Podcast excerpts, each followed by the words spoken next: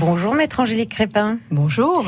Il arrive parfois de très mauvaises surprises quand on loue euh, une maison en vacances, par exemple, c'est qu'il y a déjà des gens dedans. On appelle ça une pratique trompeuse. C'est ni plus ni moins qu'une arnaque. Alors bien évidemment, c'est sanctionné sur le plan pénal, hein, puisque cette pratique trompeuse, c'est un délit. Donc il faut immédiatement aller déposer une plainte.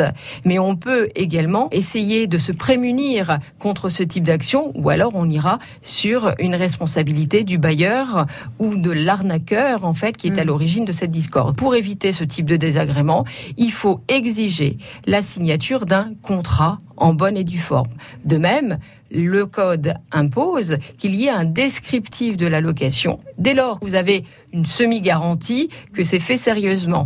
Au surplus, si vous louez via un site ayant pignon sur rue, on vous recommande de régler vos acomptes parce que le problème, c'est pas tant que la maison elle est déjà occupée, qu'on arrive et qu'on n'a plus rien euh, pour pour ses vacances, c'est qu'on a certainement déjà payé une grande partie du séjour, de la location et qu'on récupérera pas forcément son argent.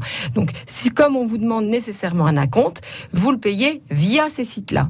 Mhm. Si jamais vous passez par le bon coin, par exemple, vous demandez des informations précises au propriétaire et vous ne payez que quand vous avez ces garanties élémentaires.